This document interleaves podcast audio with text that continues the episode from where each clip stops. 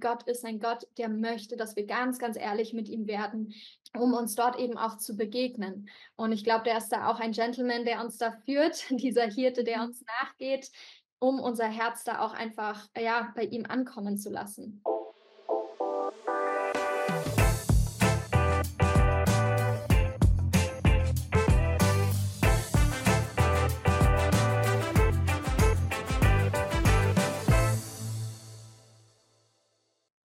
Mein heutiger Gast ist 26 Jahre alt und schwebte schon mehrmals zwischen Leben und Tod. Die Jugendzeit von Rebecca Staudinger aus München war geprägt von der Autoimmunerkrankung Morbus Crohn. In ihrem Buch Ruhe in Frieden, bevor du stirbst, beschreibt sie, wie Gott ihre Krankheit gebrauchte, um ihr das wahre Leben zu zeigen. Herzlich willkommen, Rebecca, hier im Talk.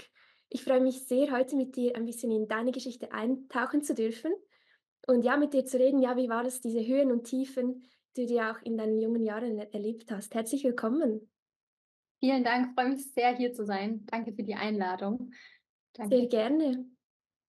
Ja, und heute ähm, bist du jetzt dann im Talk als starke äh, junge Frau des Glaubens. Du bist Psychologin, Jugendarbeiterin und eben auch Autorin. Du hast deine eigene Autobiografie geschrieben. Und dazu möchte ich dir gratulieren. Es war super spannend, das zu lesen.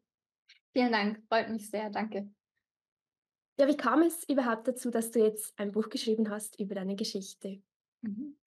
Tatsächlich habe ich als äh, Jugendliche schon ganz viel Tagebuch geschrieben. Also ich habe immer wieder mal Sachen festgehalten, Prozesse, auch das aber, was im Krankenhaus passiert ist. Ähm, mhm. und ich weiß auch, dass es immer wieder mal Momente gab, wo ich eigentlich gar nicht genau wusste, wie lange ich leben werde. Und ich glaube, für mich war der Schreibprozess auch irgendwie so unterbewusst ein gewisser Prozess von, ich halte hier Dinge fest, dass Leute wissen, wie es mir zu gewissen Punkten auch mal ging. Ähm, und habe da schon auch immer wieder einfach an andere Leute gedacht. Also ich habe gemerkt, irgendwann gab es so einen Punkt, ähm, wo ich ja auch gewisse Leser im Kopf hatte oder so. Und die Idee vom Buch kam dann aber tatsächlich ähm, so, dass ich ähm, durch eine Freundin darauf aufmerksam geworden bin, also eine Freundin von der Familie, von meiner Mama, die hat irgendwann dann eben mitbekommen, dass ich das Ganze festhalte und hat dann hier und da mal ein paar Sachen gelesen und hat gesagt, boah, das würde sich ja voll gut eignen als Buch, das irgendwann so zu verfassen.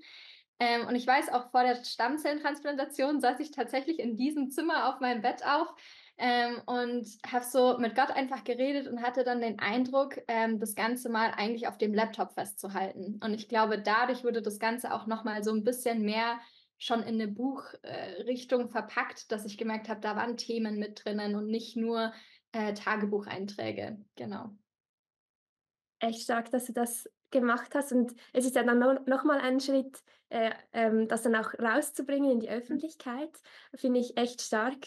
Ja. Und ich glaube, mit dem gibst du ja auch ein Zeugnis ab, was Gott mit mhm. in deinem Leben bewirkt hat. Und an einer Stelle sagst du das auch so, ähm, egal wie jung oder alt du bist, ähm, wenn du lebst, bist du für diese Zeit geboren. Ja. Und du bist geboren, um Jesus mit anderen zu teilen, die auch in dieser Zeit leben. Er schreibt mhm. gerade Geschichte mit dir, das finde ich echt stark. Und ja, warum hast du das Gefühl, passt vielleicht dein Zeugnis besonders gut jetzt eben in diese Zeit, in der wir sind? Mhm. Also das Titel ist ja auch, oder der Titel ist ähm, Ruhe in Frieden, bevor du stirbst.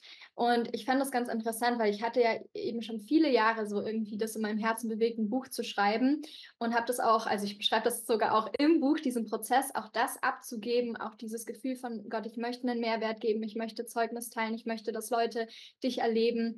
Ähm, und ich finde es so faszinierend, dass wir jetzt genau in einer Zeit leben, wo Frieden so schwer zugänglich ist. Also wir kriegen so viel mit ähm, durch die Abwesenheit von Frieden, sei das in Kriegen, aber auch durch einen Mangel an Frieden, durch Herausforderungen, die Leute erleben, vielleicht auch inneren Frieden zu finden, Ablenkungen, Social Media, Digitalisierung. Ich glaube, dass eine ganze Generation sich total schwer tut, eigentlich richtig diesen Frieden zu erleben, überhaupt zur Ruhe zu kommen.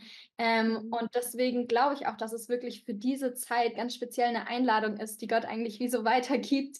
Hey, Ruhe in Frieden, bevor du stirbst und wo ich einfach nur ja, das quasi als Autorin, als Sprecherin in die Welt weitergeben möchte, um Leuten eigentlich diese Einladung zuzusprechen. Genau. Sehr stark. Ja, lass uns doch ein bisschen eintauchen, äh, mhm. was du da erlebt hast. Also man könnte sagen, dein Zeugnis begann eigentlich mit einer Diagnose. Mhm. Ähm, da warst du eigentlich im Schulalter, ich glaube etwa 7 Jahre alt. Ja, genau. Erzähl uns doch kurz, was was wurde da festgestellt? Ja, also, ähm, ich wurde eingeschult und ich weiß noch davor, ähm, kamen wir aus dem Urlaub zurück und ich war dann da schon in der Klinik gewesen, weil ich da leider Würmer hatte. Und, ähm, dann war ich eben eingeschult und hatte aber immer wieder so Magenschmerzen. Also, ich habe gemerkt, ich musste auch häufiger aufs Klo und so und hatte einfach starke Bauchschmerzen. Und zu Beginn wusste man nicht, ob das jetzt mit der Einschulung zusammenhängt, diesen Veränderungen einfach und ich da ein bisschen sensibel drauf reagiere. Und dann, äh, war meine Mama aber mit mir einfach beim Kinderarzt auch und der hat uns dann an 'ne Klinik weitergeleitet. Und da waren wir zuerst in einer Klinik, ähm, ja, die eher gesagt hat, aufgrund von den Untersuchungen, ihr Kind hat Krebs oder eben Morbus Crohn. Und ich weiß noch, ähm, dass meine Mama mit mir heimgegangen ist und erst mal voll recherchiert hat: „Okay, was ist Morbus Crohn?“ Weil Krebs kannte man ja zu dem Zeitpunkt schon, aber vor Mhm.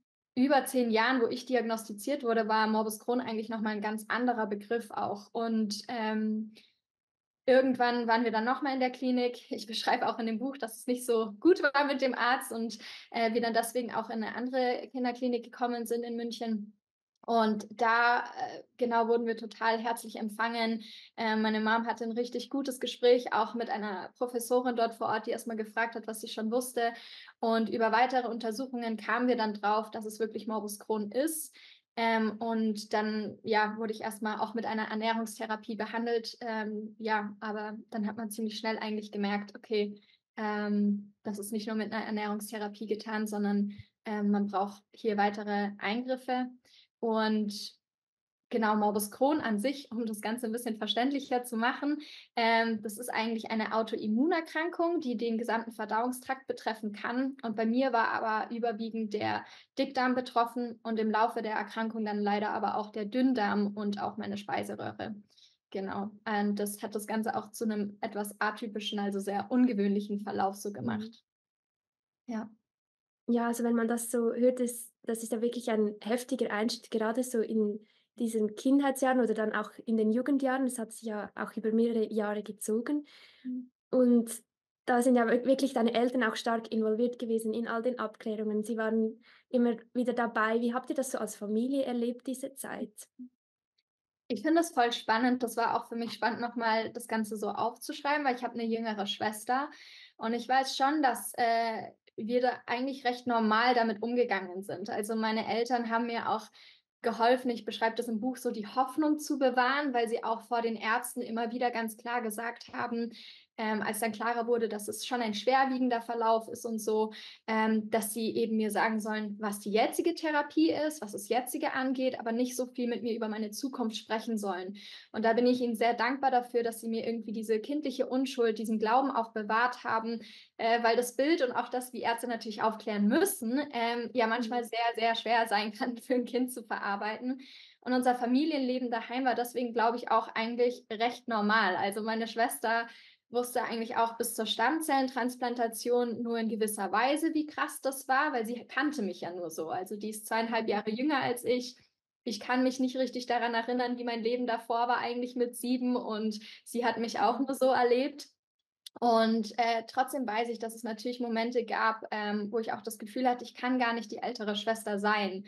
Und, ähm, auch wo sie natürlich auch da drunter gelitten hat, dass die Mama zum Beispiel ganz oft mit mir im Krankenhaus war. Dadurch war sie noch mal viel öfter daheim mit'm Papa, ähm, und hat da natürlich auch Dinge da drunter gelitten, die sie jetzt auch mit dem Alter erst mal aufarbeiten äh, aufgearbeitet hat und so, genau. Mhm. Ja, das kann ich mir vorstellen und auch verstehen eben, dass da irgendwie so viel läuft, dass im Moment re realisiert man es vielleicht gar nicht und dann eben im Rückblick. Mhm. Und vielleicht hast kannst du es jetzt auch im Rückblick noch ein bisschen beschreiben, also, was ich speziell fand also, du bist ja, so ich es verstanden habe, ähm, christlich aufgewachsen, also, deine Mhm. Eltern waren oder sind immer noch Pastoren Ja, genau. und, ähm, das heißt, der Glaube, der war einfach schon immer Teil von Mhm. dir oder war das dann anders in dieser Phase? Wie bist du damit umgegangen?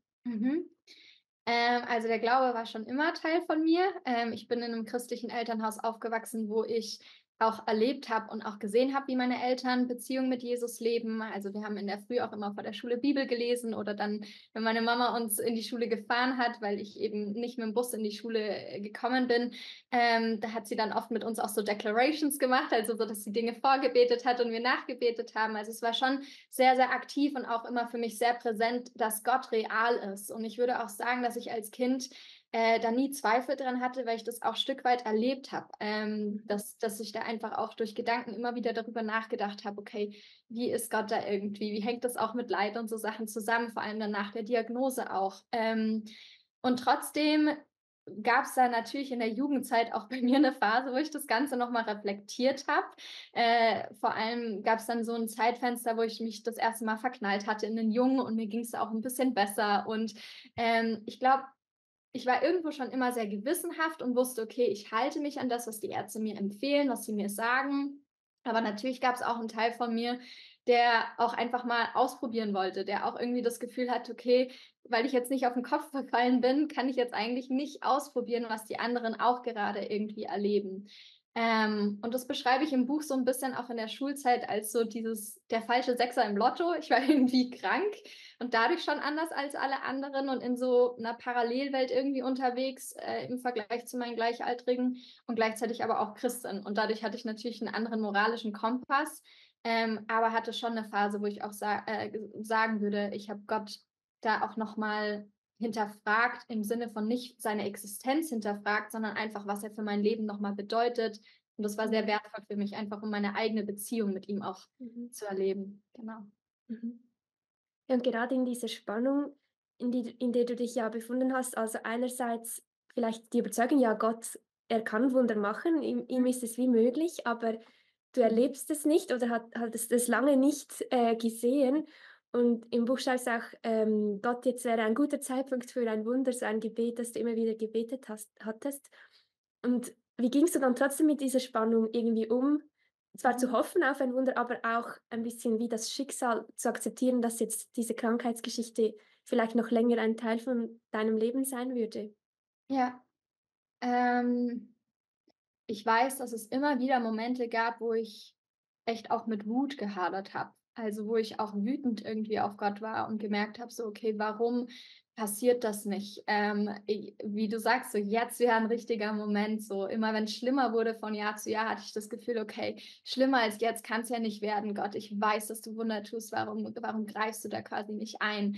Ähm, und ich glaube, dass ich aber Schwierigkeiten hatte, so als Kind äh, und Jugendliche diese Wut manchmal Gott zu äußern. Und da waren meine Eltern auch sehr entscheidend, weil die schon gemerkt haben, okay, da ist so ein starker Fokus durch diese Krankheit und was es in meinem Leben einnimmt auf Gott als Heiler, ähm, dass ich da auch meine Wut eben ihm äußern darf. Und ich weiß auch, dass meine Eltern und äh, vor allem meine Mama dann im Krankenhaus auch gesagt hat, du darfst jetzt auch einfach mal wütend sein und Gott auch sagen, du findest es scheiße. So, ich weiß, in, in meinem Elternhaus wurde nicht geflucht oder so und ich bin auch kein Fan davon, aber ich glaube schon, dass Emotionen auch ihren Raum haben dürfen. Ich glaube, dass das wichtig ist. Ich glaube, dass Gott das auch aushält, sage ich jetzt mal. Ähm, und in dem Moment hatte ich kein anderes Wort, um das einfach mal zu beschreiben. Und ähm, das war für mich wichtig, weil ich gemerkt habe, okay, Gott ist auch ein Gott, der das aushält. Und als Kind hatte ich, mhm. glaube ich, irgendwie dieses Bild manchmal so von, es ist so wichtig, einen Mehrwert zu bieten, es ist so wichtig, das richtig zu machen. Und ich glaube, ich hatte da auch ganz viel die Einstellung, okay, Gott, ich sterbe für dich. Wenn das, wenn das der Plan ist und ich habe nur ein paar Lebensjahre hier auf Erden, dann will ich, dass das etwas ist, wo du verherrlicht wirst. Und deswegen hat sich diese Wut auch manchmal falsch angefühlt, weil ich halt dachte, ich kann Gott nicht in den Rücken fallen.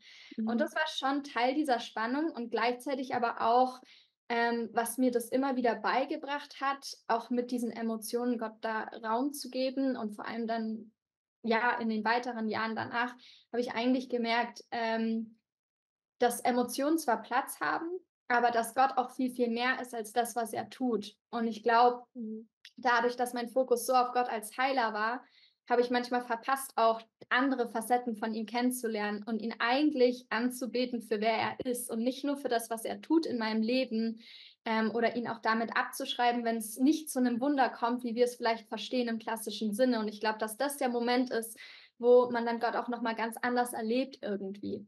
Genau. Wow, ich finde es so schön, wie Gott dir wirklich in, immer wieder in diesen Phasen, die so entscheidend waren, irgendwie wieder begegnet ist und wieder etwas Neues aufgezeigt hat, so ganz viele Facetten. Ähm, Mhm. echt bereichernd, das auch so ähm, jetzt miterleben zu dürfen, ein bisschen durch das Buch und deine Geschichte. Vielleicht ist euch auch schon aufgefallen, dass es auf diesem YouTube-Kanal keine Werbung gibt. Dies hier ist die einzige Werbeunterbrechung. Mit unseren Social-Media-Plattformen generieren wir keine Einnahmen, deshalb sind wir auf Spenden angewiesen. Herzlichen Dank für eure finanzielle Unterstützung, mit der ihr es möglich macht, dass noch mehr Menschen im Glauben ermutigt werden und Orientierung finden zu aktuellen Themen. Unten in der Infobox gibt es weitere Angaben zu den Spendenmöglichkeiten. Jetzt wünsche ich euch weiterhin viele wertvolle Impulse mit diesem Video und den weiteren Videos auf diesem Kanal. Jetzt wollen wir nochmal ein bisschen eintauchen in eine weitere Stelle in deiner Geschichte und zwar mit 17 Jahren. Da warst du, ähm, das vorher schon erwähnt, vor einer Entscheidung mit der Stammzellentransplantation. Das kannst du nachher gerade noch kurz ein bisschen erklären, aber Mhm. da warst du eigentlich bereit, könnte man sagen, zu sterben. Also du hast gesagt, ich habe lange genug überlebt, um zu wissen, dass ich so nicht mehr leben will. Ja. Ein krasses Statement. Wie Mhm. kam es dazu? Mhm. Ähm, ich glaube, was man, was man wissen muss, ist, dass die Ärzte immer wieder neue Therapien angefangen haben. Und am Anfang hat die Therapie gut angesetzt, aber im Laufe des Jahres wurde es dann eigentlich viel schlimmer und auch das Krankheitsbild war dann immer schlimmer als eigentlich zum Ausgangspunkt der Therapie. Und so war das dann über 14 Jahre. Ich hatte auch meine erste OP, die sehr eingreifend war mit zwölf Jahren. Ähm, und das wurde eigentlich von Jahr zu Jahr immer, immer schlimmer. Und ähm, es kam dann auch zu diesem Gespräch über die Stammzellentransplantation, weil ähm, die Ärzte eigentlich auch nicht mehr weiter wussten. Also weil sie auch gesagt haben, okay, wir wissen nicht, wie wir hier äh, zu irgendeiner Remission kommen, also zu irgendeiner Zeit, wo diese chronische Krankheit mal abklingt und ich mit weniger Symptomen eigentlich leben kann. Ähm, und es gab aber auch eine emotionale Komponente. Also ich hatte nicht die Jugendzeit wie jetzt meine anderen äh, Freunde. Ich habe immer wieder gemerkt, ähm, wie Leute mich nicht verstanden haben ähm, und habe mich da auch sehr einsam, glaube ich, gefühlt. Also ich glaube auch, dass so diese Tiefe, die ich mit Gott erlebt habe, einerseits auch dadurch kam, dass ich mich von Menschen oft nicht verstanden gefühlt habe außerhalb meiner Familie und dann dieses Tagebuch schreiben wie so ein Rückzugsort war, wo ich nur mit Gott war. Und ich wusste, okay, bei Gott fühle ich mich verstanden, bei ihm fühle ich mich gesehen, ähm, auch wenn ich natürlich diese Spannungen mit ihm erlebe, aber ich wusste, diese Beziehung ist stark genug, um das auszuhalten. Und das Erlebnis hatte ich nicht mit anderen Freunden. Ähm, und ich glaube, durch dieses Gefühl von, okay, dieses Leben hat mir nicht viel zu bieten, ähm, ich überlebe hier, war eigentlich mein einziger Anker Jesus. Also es war wirklich als Jugendliche schon so klar, okay, Jesus, wenn du dich nicht hierdurch verherrlichst, dann weiß ich, dass ich im Himmel bei dir eh viel glücklicher bin, weil das ist eh das Endgoal. Also ähm, im Himmel bei dir zu sein, schöner kann es gar nicht sein. Und deswegen wusste ich auch ähm, mit dieser Stammzellentransplantation, die so risikoreich ist, dass die Chance viel, viel größer ist als das Risiko, weil ich hatte irgendwie nichts mehr zu verlieren. Ähm, und trotzdem natürlich das auch als Jugendliche so zu empfinden, wo man doch eine liebende Familie hat, das ist natürlich etwas, was mich auch mit Trauer und Schmerz gefüllt hat, aber auch was, was ich ja wirklich gemeint habe. Ähm, und Mhm. ja, genau. Also ich hoffe, das erklärt so ein bisschen. Mhm. Ja, mega. Und ich glaube eigentlich, obwohl du es jetzt natürlich so extrem auch erfahren hast mit der Krankheit, eben dieser Überlebensmodus oder Survival-Modus, äh, wie Mhm. du es im Buch ein bisschen sagst, eigentlich kann ich mir vorstellen, dass viele auch ein bisschen manchmal in so einem Modus leben. Also man ist zwar hier, aber mehr zum Überleben und gar nicht wirklich so das echte Leben Mhm. ähm, zu entdecken. Und ja, deshalb glaube ich so, eigentlich klingt das Statement mega krass, aber eigentlich auch voll schön, dass du Mhm. diesen Fokus auf das Wesentliche ähm, so jung einfach so klar vor dir hattest, dass du dich dann auch auf das eingelassen hast mit der Transplantation. Danke. Genau. Und dann hast du ja eben das gemacht und was ist dann passiert? Mhm. Ähm, die Stammzellentransplantation, ähm, genau, da gab es noch mal ein Jahr quasi, wo es so eine Entscheidungsphase gab mit den Ärzten und in der Zeit habe ich mich versucht, körperlich so gut es geht vorzubereiten. Also ähm, ich weiß noch, der Arzt hat zu mir gesagt, Rebecca, du musst jetzt, weil ich sehr untergewichtig war, unbedingt irgendwie versuchen, dieses Gewicht jetzt zu erreichen. Mhm. Ähm, und ich habe versucht, mit so ein paar sportlichen Übungen, so gut ich es konnte, mich da vorzubereiten, aber auch geistlich und ähm, auch seelisch vorzubereiten. Also ähm, Genau, und während dieser Stammzellentransplantation weiß ich auch noch, dass die Ärzte auf meine Eltern zukamen und auch gesagt haben, boah, die Rebecca ist echt fit. Also man merkt, sie hat sich echt nicht nur körperlich vorbereitet, sondern da ist auch was anderes mit dabei. Und ähm, deswegen war es auch für mich nicht so eine krasse Überraschung, für die Ärzte schon, dass die Stammzellentransplantation so gut verlief. Also ich hatte Chemotherapie, ich hatte zwar gewisse Nebenwirkungen, aber diese ganzen sechs Wochen, wo ich in dieser Isolation war, ging es mir verhältnismäßig sehr, sehr gut. Ähm, ich habe auch Schule weitergemacht eigentlich ähm, all diese Dinge. Und dann aber zum Ende von der Entlassung war es dann so, dass ich immer wieder ja mehr und mehr so Symptome hatte, die einerseits ganz normal noch waren, weil sich die Stammzellen erstmal im Körper einfinden müssen. Und dann daheim gab es aber leider einen Zeitpunkt, ähm, wo ich auch noch weiß, da ging es mir richtig dreckig. Also ich musste immer wieder Medikamente auch ganz viele nehmen in so einem stündlichen Zyklus. Ähm, und ich war so schlapp und auch, ich würde sagen, ja, auch psychisch nicht in einem guten Zustand und hatte immer wieder auch Schmerzen, diese regelmäßigen Untersuchungen in der Klinik. Und irgendwann weiß ich noch, nach Weihnachten, Anfang Januar, gab es dann so einen, oder nicht Anfang Januar, aber irgendwann im Januar gab es so einen Zeitpunkt, wo ich dann auch ja Schmerzen hatte, aber das gar nicht so richtig wahrgenommen habe. Ähm, und das lag daran, dass ich einfach mein Leben lang so starke Schmerzen hatte, dass mein Gehirn nicht mehr die richtigen Signale an mich weitergegeben hat. Und dadurch kam es dann leider auch ähm, zu zwei Not-OPs. Ähm, und dann war ich auch im künstlichen Koma. Ähm, genau. Also um es kurz zu fassen quasi, ähm, ging es dann am Ende schlechter zu als erwartet und mhm. gedacht. Und das war auch eine sehr, sehr schwere Zeit. Ähm, ich weiß auch, bei der zweiten Not-OP habe ich mich von meinen Eltern, von meiner Familie verabschiedet und dachte auch wirklich, okay, das war's. Ähm, und da habe ich echt mit gehadert. Ja. Mhm. Ja. Und weil es ja auch ein bisschen dann aus dem Nichts kam. Also eigentlich lief ja alles mehr oder weniger gut und dann eben oh. durch diese Not, also dass dann die Not-OPs nötig waren. Mhm. Und dann warst du ja wirklich drei Wochen, glaube ich, im Koma. Ja. Und dann stelle ich mir vor, man erwacht oder du bist dann erwacht und zuerst einmal vermutlich gar nicht richtig gewusst, wo, wo du jetzt stehst. Ja. Und dann aber auch nach dieser Zeit, eigentlich, wo du dann das überstanden hast, eigentlich die große Frage, ja, was ist jetzt mein Leben? Jetzt hast du eigentlich diese Krankheit auf eine Art mit der, mit der mhm. Transplantation konntest du das ein Stück weit hinter dir lassen, klar, weil es immer noch Teil von deiner Geschichte. Mhm. Aber die große Frage, ja, was will ich jetzt eigentlich? Wer bin ich abseits von dieser Krankheit? Ja. Wie ist dir Gott in dieser Zeit begegnet? Ähm, ich würde sagen, ich hatte sehr, sehr viel damit erstmal zu hadern, auch das mit der Stammzellentransplantation so einzuordnen, weil ich ja das Gefühl hatte, okay, das ist so das Go, was ich von Gott bekommen hatte, ähm, so wo ich das Gefühl hatte, der Heilige Geist äh, gibt mir das irgendwie aufs Herz, das ist das, was ich machen soll. Und das dann so einzuordnen, eigentlich zu wissen, okay, ich war in einem künstlichen Koma, es ist ganz anders gekommen, als ich dachte. Das war schon nochmal so ein, okay, Gott, was habe ich da gehört? Ähm, was ist hier schiefgegangen? Und ich weiß noch, dass es eine Weile gebraucht hat, wie du sagst, bis ich da angekommen bin und auch Klarheit hatte, allein in meiner Wahrnehmung wieder nach auch mhm. Halluzinationen und Co. Und ähm, ich lag dann im Krankenhaus eigentlich. Und meine Mama war sehr schlau, die wusste immer so, es gibt so einen äh, dritten Tagesblues, sagt sie manchmal. So, so drei Tage nach der OP gibt es vielleicht manchmal so einen Knick irgendwie, wo man einfach auch down ist. Und wir hatten in dem Begleitprozess eine Psychologin eigentlich mit dabei und die ist dann an dem Tag gekommen.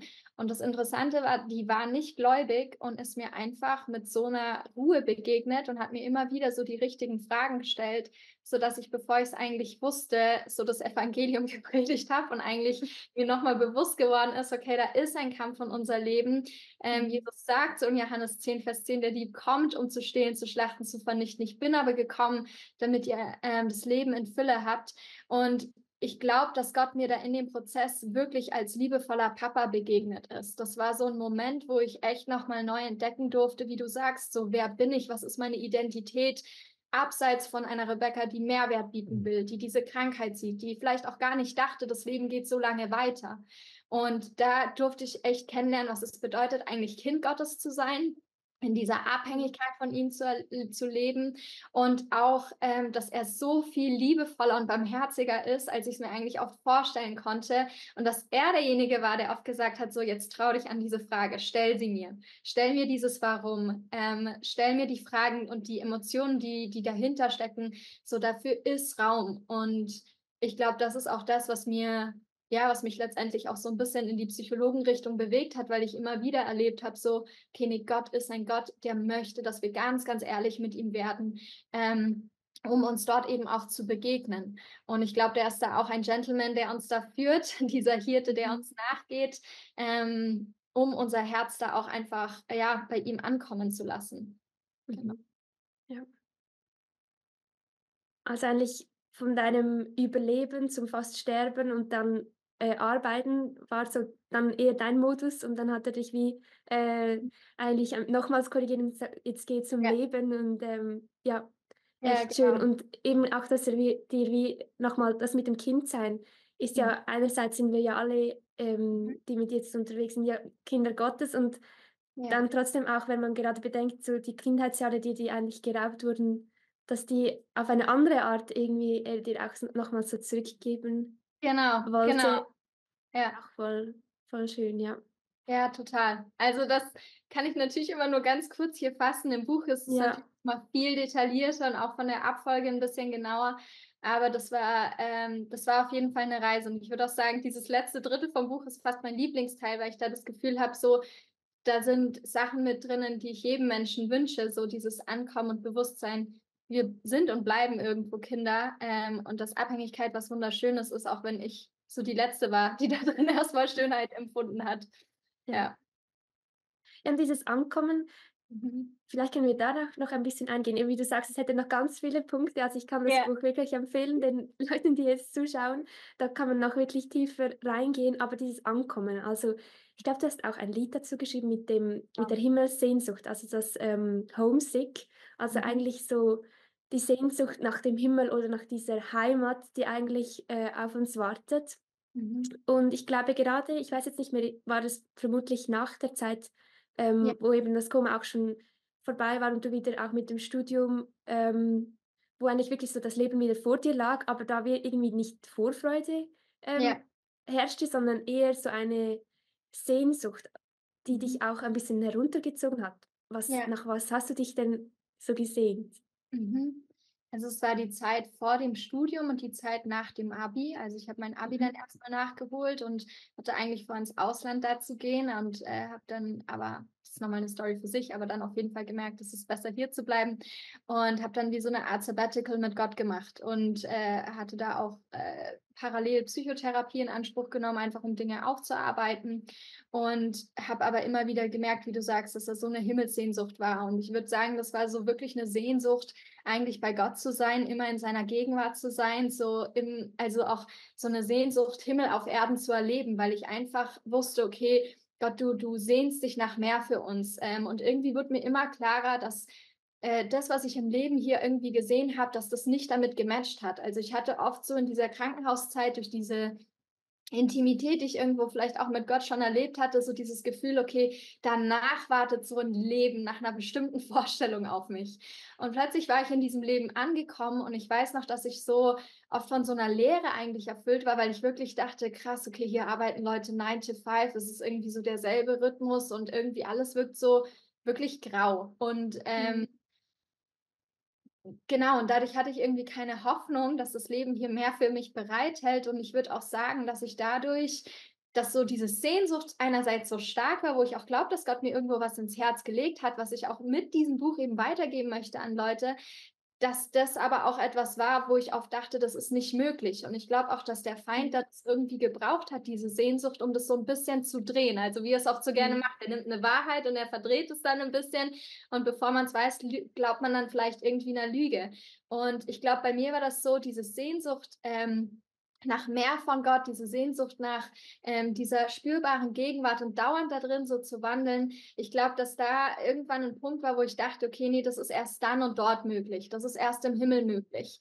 Und da wusste ich, okay, das will ich nicht. Ich, ich kann nicht ohne Jesus leben. Ich weiß, er ist der Einzige, der mein Leben erfüllt und der den ganzen Sinn gibt. Ähm, und dadurch wurde das dann auch zu so einer schmerzhaften Dunkelheit und auch zu so einem Moment, wo ich echt das Gefühl hatte, nicht, dass ich suizidal war oder depressiv, aber ich glaube schon, dass es für mich so tot manchmal ein bisschen schmackhaft gemacht hat und ich nicht sehen konnte, was Gott in diesem Leben sieht. Und ich glaube, das ist auch ganz viel Schönheit in all der Herausforderungen. Und wie du schon gesagt hast, ich habe dann da ein Lied geschrieben. Ich weiß noch, ich hatte da so wie so Date Nights mit Jesus und ähm, an diesem einen Abend saß ich bei uns am Klavier und habe einfach, also ich kann nicht gut Klavier spielen, aber ein paar Akkorde und habe saß dann da und irgendwann habe ich gemerkt, dass ich so eine Melodie gespielt habe und mir so die Tränen einfach wieder gekommen sind, weil dieser Schmerz so groß war. Und bevor ich es wusste, kamen dann diese, kamen dann einfach diese Lieder so dazu. Und es war wirklich wie wenn Gott mir so da drin geantwortet ist in diesem Herzschmerz, ähm, hey, ich, ich bin nicht nur in der Krankheit bei dir gewesen. Also so im Lied heißt es, ähm, I'm homesick, I'm homesick for you. So ich sehne mich nach dir, Jesus, ähm, nach dieser Heimat mit dir schon. Und ähm, dann dieses, then you say, I'm home for the sick and for you. So dieses so in der Krankheit, aber auch jetzt bin ich bei dir. Und das war wirklich wie so eine Erkenntnis durch dieses Lied, dass ich gemerkt habe, okay, jetzt ist die Lüge entlarvt. So der Feind versucht mir einzureden, es ist erst dort und dann möglich, aber es gibt so viele Stellen in der Bibel, wo Jesus sagt, hey, ihr habt Zugang zu mir und auch wenn Herausforderungen äh, da sind, auch wenn ihr euer Kreuz auf euch nehmen sollt, so da ist Schönheit, da ist Freude und Freiheit und das war mir auch so wichtig, genau das im Buch auch rüberzubringen in diesem dritten Teil. Mhm. Das Leben mit Jesus ist nicht nur Leiden und Kosten, sondern das Leben mit Jesus bringt so viel Freiheit und Schönheit eigentlich auch mit sich, ähm, die unabhängig ist von den Umständen in dieser Welt. Ja. ja. Ich, ich kann nur sagen, ich glaube, es trifft doch wirklich genau ein bisschen auf den Punkt, was so auch viele Jugendliche irgendwie erleben, diese Sehnsucht oder mhm. de, die verzweifelte Hoffnung auf Veränderung. Und wenn man eben Jesus dann ausklammert oder noch nicht kennt, dann hast du wie eigentlich nichts, wo, wo, wo dich hier auf dem Leben hält. Und ja. ich glaube, als Psychologin kannst du wahrscheinlich das mhm. nochmals na, mehr nachvollziehen, wenn du so nah auch dran bist an den Menschen, die vielleicht ja auch herausgefordert sind mit, mit, mit solchen schweren Gedanken. Mhm. Und ja, das muss einfach die Welt noch mehr hören, dass es, ja, dass dieser, dies, in diesem Leben das schon möglich ist, äh, mhm. die Fülle. Das finde ich so schön, dass du das äh, so rausbringen möchtest in die Welt. Okay. Ja, ja, ich glaube auch, dass äh, neben all den psychologischen Umständen, die es auch gibt bei Depressionen und Suizidalität, das will ich gar nicht absprechen. Ich glaube, mhm. dass biologische Faktoren, Traumata und so total mit reinspielen, auch Prägung. Ja. Aber ich glaube schon auch, dass äh, in dieser Suizidrate auch eine geistliche Komponente manchmal steckt, so wo ich das Gefühl habe, ja. dass das eigentlich so dieser sehnlichste Wunsch ist von Menschen nach Veränderung. Ich glaube gar nicht, sie wollen sterben, sondern ich glaube, sie sehen sich so sehr nach Veränderung und haben aber das Gefühl, das ist nicht möglich.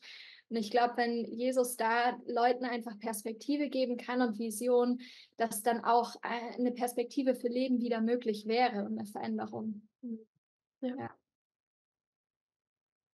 Der Titel von deinem Buch ist Ruhe in Frieden, bevor du stirbst. Mhm. Normalerweise sagt man so Rest in Peace, Ruhe in Frieden, jemand, der bereits gestorben ist. Man hofft einfach noch, dass sie den Frieden gefunden haben. Ja. Möchtest du beschreiben, noch, ja, was heißt es für dich im Heute, ähm, in Ruhe zu, äh, in Frieden zu ruhen? Mhm. Ähm, ich glaube, in Frieden zu ruhen bedeutet für mich, ja, wie ich es wahrscheinlich schon gesagt habe, so in Jesus zu ruhen eigentlich. Ich glaube, dass er dieser Frieden ist, der gekommen ist, der Friedefürst. Und ich glaube, dass es aber da zwei Arten von Frieden gibt. Ich glaube, einerseits, es gibt diesen Frieden mit Gott, das, was nicht unbedingt eine spürbare Realität ist, aber tatsächlich so eine Tatsache ab dem Moment, wo wir sagen, so Jesus, ich gebe dir mein Leben hin, ich glaube an dich.